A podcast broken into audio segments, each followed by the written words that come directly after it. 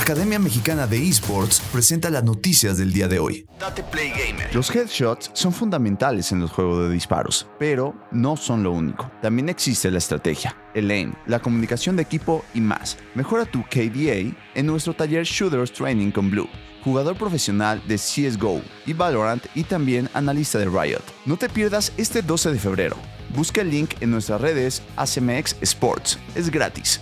Tateplay Gamer y la Academia Mexicana de Esports invitan. Autoridades de México buscan que venta de juegos violentos a menores sea un delito. Las autoridades de México han usado los videojuegos como chivo expiatorio al momento de hablar de la violencia y los altos índices de delincuencia que azotan al país. El presidente Andrés Manuel López Obrador ha dejado claro que para su gobierno, esta forma inofensiva de entretenimiento es todo un peligro para los jóvenes. Este punto de vista sesgado y erróneo ha generado una campaña contra los videojuegos, pues son considerados productos que supuestamente promueven la violencia. Como parte de esta estrategia, la Secretaría de Seguridad y Protección Ciudadana acaba de proponer que la venta de videojuegos con contenido para adultos a menores sea tipificada como un delito. Por medio de un comunicado, el organismo dio a conocer parte de su estrategia para tener la violencia y el delito en México. Sorpresivamente, se habla de los videojuegos y de una reforma penal para frenar la venta de juegos calificados como violentos a menores de edad.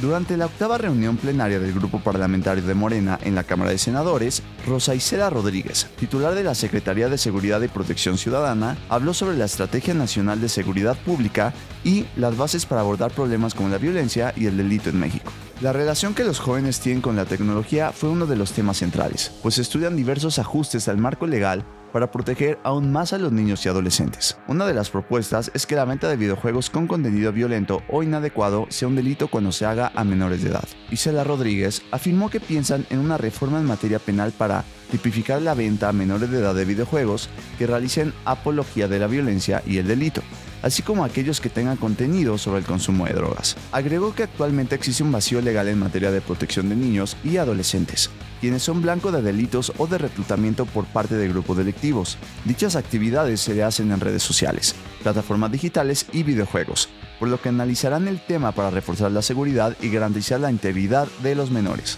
En este tema, ustedes nos pueden ayudar a crear herramientas legales que faciliten las investigaciones que se realizan desde la policía cibernética y que este tipo de conductas se castiguen y que no quede en la impunidad del daño que estos crímenes realizan a los niños mexicanos añadió Isela Rodríguez. De hecho, la Secretaría de Gobernación propuso en 2020 su propio sistema de clasificación y etiquetado de videojuegos para México. Así pues, el equivalente de los juegos Mature es la clasificación C, que también implica contenido para personas mayores de 18 años. Bienvenidos al espacio gamer número 1, un podcast donde podrás enterarte de todas las novedades semanales, torneos, hacks, análisis y más del mundo gamer.